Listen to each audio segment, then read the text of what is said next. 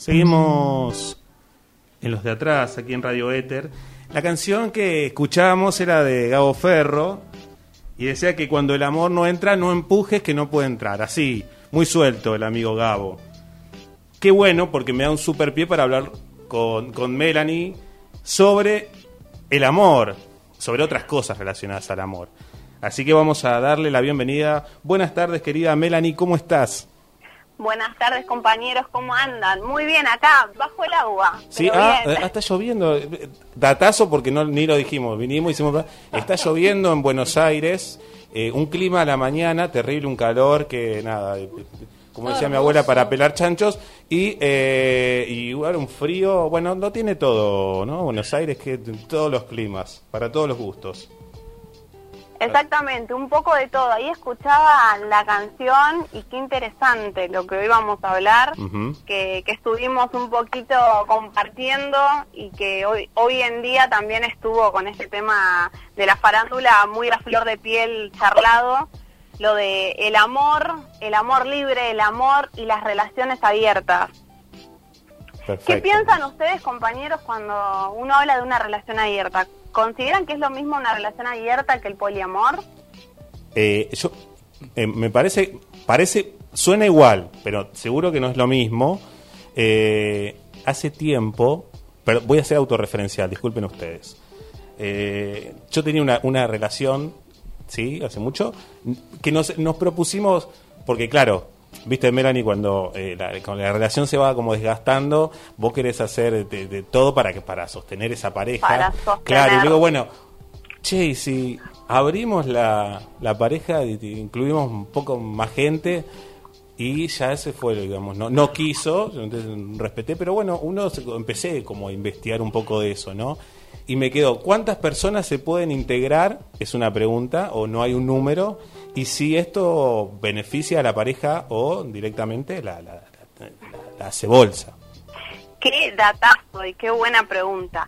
Número nunca, de nunca, nunca se habla si hay un número Ajá. para integrar. Eso es algo que va decidiendo. Lo que sí me quedo un poco con lo que dijiste que eh, la otra parte te dijo que no.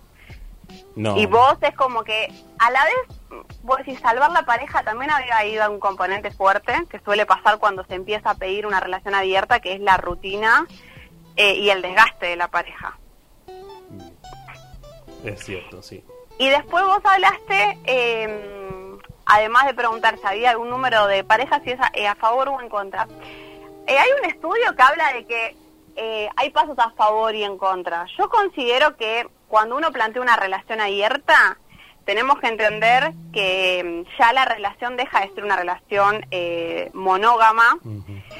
Eh, ¿Por qué? Porque estamos incluyendo otras relaciones y otras personas. Pero lo que se diferencia de- del poliamor a una relación abierta, que no, no es lo mismo, muchas personas consideran que sí, es que cuando hablamos de poliamor estamos entendiendo y estamos aceptando que la otra persona, o sea, nuestra pareja, puede tener otras relaciones románticas. ¿Qué quiero decir? Cuando ya hay un poco más de afecto, que no es solamente el eh, desgaste y conocer otra persona y que haya un, un encuentro sexual nada más. Claro. Que se diferencia del amor libre, que es lo que hoy en día también hablamos y todas las, las, pre- las preguntas vienen por ahí, que el amor libre es el famoso histeriqueo que arranca por una red social, que es lo que hablábamos hoy en día, estas redes sociales que eh, son protagonistas de las infidelidades. ¿Qué Es piensan verdad. ustedes, compañeros, de eso? ¿Les pasó encontrar algún mensaje raro, algo virtual, estando en pareja? Yo no, pero porque eh, la, la verdad es que no, no, no soy eh, de revisar, mucho menos, pe- y ni siquiera por casualidad, pero eh, no me ha pasado, no sé, Nair, te- te- No. ¿No? No sé, Encontrar, revisar me parece como demasiado. o, o encontrar por casualidad, porque capaz que uno no, no, no es que busca y... Claro, exactamente. Uf, las redes hoy... No, no, por, por mi lado, no. Bueno, buenísimo, compañeros, que nos ha pasado. No, de- lo de revisar ya pasamos a lo que hablábamos la vez pasada de ser tóxico barra tóxica. Pero sí pasó que, mm, como pasó hoy en día esto que a veces habla hoy de Wanda y la China y Mauro Icardi, pasó que hubo parejas que no es que encontraron revisando, sino que hubo un, un tercero un famoso Facebook, Instagram trucho que le mandó capturas de lo que pasaba. O sea, también llegamos a ese extremo. Sí. Y la persona se, se entera porque le llega este mensaje, ¿sí? Mm, claro, ya ahí hay una, ahí hay un, como una tercera en cuestión que es la que, que arma todo el todo el problema y todo este todo este olonqui, pero em, está bien, está bien. Yo eh, en, en la- en- esto de las relaciones y, y te lo pregunto, Melanie, en las relaciones, en el poliamor en el amor libre, hay ciertos códigos que maneja la pareja. Sí, los códigos los va a establecer la pareja dependiendo mucho de, eh, uno dice y lo piensa, eh, de los límites que se ponen. ¿Por qué? Mm. Porque hay diferentes tipos de relaciones abiertas que es lo que hablamos. Está la relación abierta típica donde aparece esta idea que vos también comentabas, compañero, de, bueno, mira, como pareja eh, somos conscientes eh, de poder tener relaciones libres sexuales con terceros y se plantea la posibilidad de que haya una relación sexual libre y las dos las dos partes tienen que estar de, de acuerdo porque qué pasa cuando una parte dice no mira yo no lo comparto deja de ser una relación abierta Tal cual. después está la relación semiabierta que es la relación que permite eh, que la pareja tenga este famoso histeriqueo o chamullo que hoy en día eh, escuchamos y, y es muy popular de poder histeriquear con un otro vía red social, vía un WhatsApp, vía videollamado y demás. Ajá. Sí, o sea, solamente mensajes, eh, esa, eh, intercambio de mensajes, pero no pasa nada, no nos encontramos nunca. Eso es una relación, claro, es una relación semiabierta, se denomina. No- Pero, ¿qué pasa? Es semiabierta cuando lo planteamos. Si no lo planteamos, aparece el, con- lo- el concepto principal que hoy hablamos, una pseudo infidelidad virtual. sí, sí, da- dato importante, la otra persona tiene que saber que Claro. si no... Si no se entera, no cuenta. Claro, o sea, Mauro no, se puede, no puede usar Sí, ese, no. ese truquito. Eh, pero no es una relación abierta, che, no, bueno, no, eh, va- se lo tiene que plantear a la otra persona, importante. Es que es importante, compañero, eso porque si no lo pone de manifiesto, si no es eh, algo que eh, queda consensuado entre las dos partes, es más difícil. Claro. Porque es hacer algo a, a escondidas. Mm. Qué bueno de pensar esta relación abierta que vos me dijiste, hay cosas a favor o hay cosas en contra. Se puede manifestar que hay puntos a favor que tienen que ver mucho con eh, lo que la persona plantea como una sensación de eh, tener una libertad personal, de tener un espacio eh, individual para sí mismo. Eh, también eh, es importante, como yo decía, trabajar el tema de los celos, porque si es una pareja que está acostumbrada a ser una pareja monógama, ¿cómo puede plantear un celo de, bueno, pero estás hablando con X persona, pero te estás encontrando sexualmente con otra persona? Y en ese momento es, mira, si decidimos una relación abierta, la parte de los celos tenemos que correrlos. Y es muy difícil, ¿no? Para... Es muy Es difícil. difícil. Es- Mm. es muy difícil y a la vez eh, también a veces, no sé si te habrá pasado a vos compañero que comentaste que, te- que, que habías planteado, eh, la probabilidad siempre llega a que la pareja se rompa en algún momento.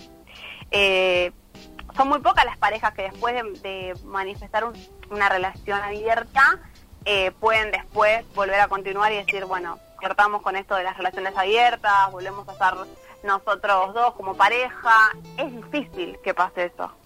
Sí, y, y mira, justo porque me diste el piecito para, para preguntarte uno de los puntos que me noté. ¿Qué pasa con la competencia, no? Porque, claro, eh, eh, hay como ese miedo, bueno, y pero si te- les gustaste más, que o fue mejor, no aparecen esas ciertas inseguridades que son propias, creo que, de, todos y de todas, pero ¿cómo, cómo luchamos contra eso? O bueno, no, mira, acá no hay competencia, no es uno, uno mejor, no peor. Estamos, hay que disfrutar, el- lo importante es el placer mutuo. Sí, el tema es que cuando hablamos de competencia y que che, la pasaste mejor con el otro, es mejor, es peor, estamos vinculando a los celos, que es el principal Ajá. punto que tenemos que hablar si yo planteo una relación abierta. Bien. Tampoco Bueno. está bueno eh, cuando hay una relación abierta que la persona venga y te cuente. Che, ¿sabes que hice esto? ¿Sabes que la otra persona hizo esto conmigo? Hicimos lo otro. No Claro. sirve. Y, y ahí, aunque te pregunte, che, ¿qué, ¿qué hiciste? Ah, no sé, no sé, es mío. Acordamos no hablar Claro, de estos temas. acordemos no, no hablar Me ciertas cosas. que sí, compañero, acordar, contar todo no sirve. O sea, la idea de le plantear una relación abierta no es para, che, te voy a contar las experiencias que yo tengo. No. Es, mira, hoy en día rompemos con una relación consolidada entre nosotros dos nada más y bueno, si te parece implementamos eh, incluir terceros, que a veces los terceros incluyen, independientemente o a veces la las relaciones, o sea, la pareja plantea que la, la persona o las personas se incluyan entre ellos dos. Eso también pasa, no es muy común, pero sí pasa. Claro. Bien, bien, bueno. Yo creo que una, un- el, el, eh, el secreto debe ser el- la, la comunicación, el, el diálogo. El diálogo, ¿no? Entre la pareja y, y poderse contar todo, incluso los propios miedos. eh, y acá, esto, esto te lo pregunto porque fue muchas veces mi pregunta de terapia. Mientras más, la perso- mientras más se conoce las personas, más se aman o eh, la, in- eh, la incertidumbre en el desconocimiento se ama más y se desea más. Yo te voy a dar mi punto de vista. Bueno. en esto, que creo que bueno, puede, puede variar. Yo creo que no hay mejor herramienta en cualquier vínculo, pero hablando en sí ahora en pareja, que es lo que estamos trayendo, que es la comunicación. Yo creo que la persona te tiene que conocer en todos los aspectos. Y a raíz de eso, no sé si amarte, porque creo que a veces el amor no, no se vincula en, en la totalidad de cómo es la persona, sino en aceptarte de esa manera. De esas personas que tratan de hacer todo para que la pareja esté conforme y que a la pareja le guste. Y deja de ser eh, espontáneo. Yo siempre, le, yo siempre le digo a los pacientes, eh, brillemos con nuestra espontaneidad. En lo bueno, en lo no tan bueno. Porque si no la pareja solamente se queda con lo bueno de lo que somos eh, o lo, lo hermoso que eh, le mostramos y la parte mala dónde está. O la parte que una persona te puede conocer diferente. Claro. Bueno, eh, es, es el, el aceptarse, ¿no? Tal cual, tal cual. Me, me- me encanta, me encanta esa idea. Sí, aceptarte y también eh, ser espontáneo, que cuesta un montón. Parece algo tan básico y cuesta un montón en todo tipo de vínculo. Hermoso. Hablando de la espont- espontaneidad, ¿qué piensan de esto que yo eh, fui comentando y que íbamos a hablar hoy, que, que está hoy en día muy, muy, muy presente, el síndrome de Fortunata, que se la vincula mucho o se la toma como de figura eh, famosa, ejemplo, a la China Suárez? El, eh, ¿Qué sería, Síndrome para explicarles a, a- a los oyentes, eh, qué sería el síndrome de, de Fortunata? Síndrome de Fortunata. Si bien no es un, un trastorno, mucha gente dice es un trastorno de personalidad, no. Si es una alteración de personalidad, el síndrome de Fortunata, que tiene que ver con una dependencia afectiva que tiene una persona. Eh, en este caso, bueno, se toma de ejemplo la China, así que voy a tomar el ejemplo, pero también se da a veces en hombres, mayormente en mujeres igual, dependencia emocional de eh, gustarle, de sentirse atraído, atraída en este caso, por personas casadas. Mm. Bueno, Y teni- sí, sí, sí, sí, termina, por favor. No, iba también a, a comentar, y teniendo en cuenta que esta persona, ¿no? Siempre busca el patrón de personas casadas, porque siente admiración por la pareja que ve eh, que se fue dando, por ejemplo en este caso, no sé, Mauro y Wanda. Siente admiración por cómo es Mauro con Wanda, por la familia que ellos crearon, entonces ella necesita ro- corromper ahí. Es, es- es fuerte. Es eso, fuerte, sí, es muy fuerte eso. No Eh, visto. sí, eh, yo no, un- me parece que uno no elige, digo, de quién enamorarse, ¿no? Después, eh, como vos decís, Mel- eh, Melanie, es, hay, hay un patrón, ¿no? Y, y yo no, no, sé, no está considerado un trastorno. eh, No. Pero, pero bueno, hay, hay, hay algo que se repite, que es justamente eh, sentirse atraído o enamorarse. Si ponemos, si lo ponemos en una idea mucho más romántica y melosa de, de personas que están comprometidas, casadas, etcétera. Eh, no sé, no sé, es raro, pero Es raro. este, sí, y- también digo eh, titular, ¿no? Subrayar a una persona. eh, Usted sufre el síndrome Fortunato. No sé, es demasiado, me parece, pero, pero bueno. eh, digo, si se, si eh, se repite esto, estos patrones, ya me parece, corregime Melanie, ya se vuelve algo patológico. Sí, yo lo voy a llevar más por el lado de que hay una alteración en la personalidad de la persona. Más cuando es, eh, como decís vos, cuando es un patrón repetitivo, se termina consolidando, se termina desarrollando en esa persona una manera de vincularse, que es más loco si lo pensamos, porque su manera de generar vínculos, y pasa, por eso está bueno hablarlo y que los oyentes digan, che, me pasó alguna vez o me está pasando.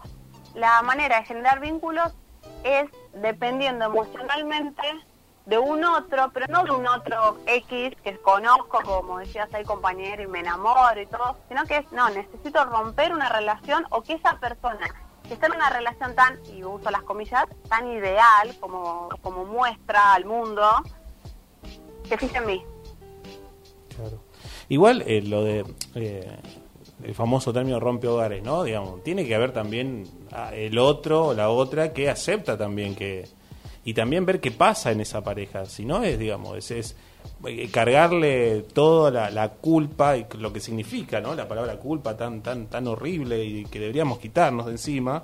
Eh, a una sola persona cuando realmente quizás la- esa pareja eh, internamente pasaban cosas y que hay una eh, también está la otra persona que acepta que, que pase y que sucedan y que esos esos sentimientos me parece Me encanta esto que mencionás porque sí, porque todo el tiempo es busquemos al culpable Tal y acá cual. no hay un culpable.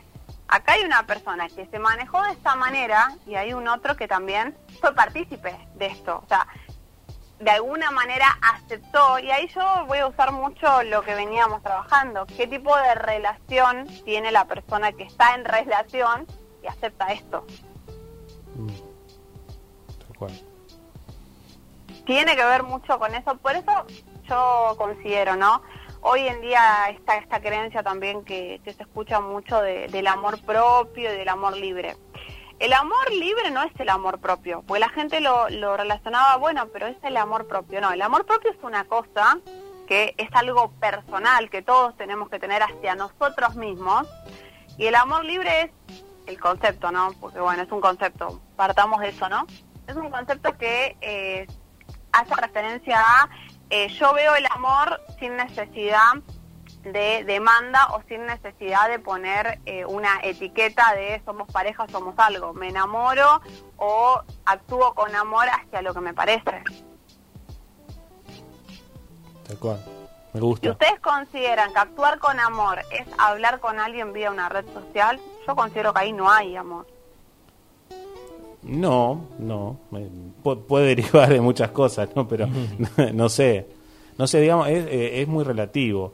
Eh, yo te quiero, te quiero hacer una pregunta, Melanie, porque, claro, eh, el tema de las relaciones y también cuando cortar una relación, bueno, eh, voy a poner mi caso, digo, para, para, porque Bien. ya está. Eh, sí, sí, sí, sí. Hoy hoy, hoy, hoy, hoy seré, Hoy seré, paciente, sí, voy a contar mis, mis, mis malas, mis malas experiencias amorosas. Terapia en vivo. Terapia en vivo. Eh, bueno, yo se cortó esta relación y, claro, yo tengo el, tenía el pensamiento en ese momento y por suerte lo cambié. Nada, eh, no quiero tener ese espacio eh, en donde el amor me encuentre en la esquina. Entonces, bueno, tenía la idea de una nueva relación me va a salvar. Me va a salvar de este tiempo triste y solitario que es llegar a... eh, eh, no sé, a las 10 de la noche y tener que poner el programa de José María Domínguez, con perdón. Para que no pase eso, eh, me, digo, bueno, listo, eh, trato de conseguir a alguien para, para eh, tener mis pensamientos y mi mente ocupada. Entonces me vino esta idea de un poco una nueva relación me salvará. Pero la verdad es que es, es, es como engañarse a uno mismo, ¿no? es engañarse a uno mismo y también es complicado porque estamos ilusionando a la otra persona. Cuando Mm. digo ilusionando, que es bueno, me engancho, ¿cómo conozco a una persona? Bueno, primero empiezo a hablar, veo cómo vincularme, empiezo a verme con esa persona. Bueno, cada uno va viendo, ¿no? El modo de conocer. ¿Qué pasa? Nosotros capaz que lo estamos haciendo en el caso tuyo, ¿no? Voy a tomar ejemplo. Lo hago porque siento vacío, porque la verdad que me siento solo, pienso que otra otra persona puede acompañarme, puede hacer que me, me olvide de la otra persona, pero no sabemos si la otra persona, esta nueva persona que estoy conociendo, y le estoy poniendo este ideal de me va a salvar, la ilusiono y en ese momento vos no, no estás queriendo conocer a X persona, sino que estás buscando eh, que esta persona ocupe el lugar de tu expareja. Por por eso yo siempre digo, es tan importante el duelo después de una relación. Y es muy común, ¿eh? Eh, terminar y meternos rápido en una relación y no nos estamos metiendo en una relación, chicos. Estamos Sí. haciendo que esta nueva persona ocupe el lugar de nuestra expareja. Tal cual. Bueno, haberlo sabido antes. pero, pero bueno, está bien, está bien. Siempre se aprende. Sí, esta es la explicación de mucha de que mucha gente dice, ay, estuvo con tal eh, X persona estuvo con eh, con Y persona tanto tiempo, era el amor de su vida, todo y al poco tiempo ya está con otro. Y bueno, acá tenemos la explicación bueno, de qué pasa entonces. ¿Qué Ahí pasa? está la explicación. Muy bien, compañero. Sí. Es difícil igual, porque también hay que ver ahí, bueno, uno, uno lo piensa así, pero pongámonos en el, en el lugar de la persona que se siente sola. Mm. Y en ese momento lo que extraña esa persona no va a extrañar juntarse con los amigos, que es algo que le encanta a la persona, pero en el momento que rompe con una relación extraña el estar en pareja. Eso es lo que pasa. Papá que los amigos vienen y dicen, vamos a comer una asado, vamos a jugar la pelota, vamos a tal lado, y uno o va, pero no se conecta en el momento porque su cabeza está en necesita una relación extraño a fulanita, fulanito, y ahí está el tema. Después capaz que pasa el duelo y vos hablas con esa persona y dices, la verdad que la paso joya, me junto con mis amigos, ahora sí tengo ganas de conocer a una persona, pero no para ocupar un lugar o para tapar mi soledad, sino para buscar una compañera o un compañero, que es la idea de pareja. Tal cual, tal cual. Bueno, Melanie, increíble. Mu- mm, gracias, me, me, me, ali- me contestaste un montón de las dudas, por lo menos dos de mis grandes dudas existenciales, Bien. así que mil gracias por eso. Eh, Tuvimos hoy, sí, eh, sesión hicimos catarsis con, con Nicolás Francisco. bueno, mil gracias, Melanie, te mando un abrazo y nada, te leemos y te escuchamos en tus redes, como siempre, amiga, y, y hasta la próxima. Les mando un beso enorme, compañeros. Cuídate mucho.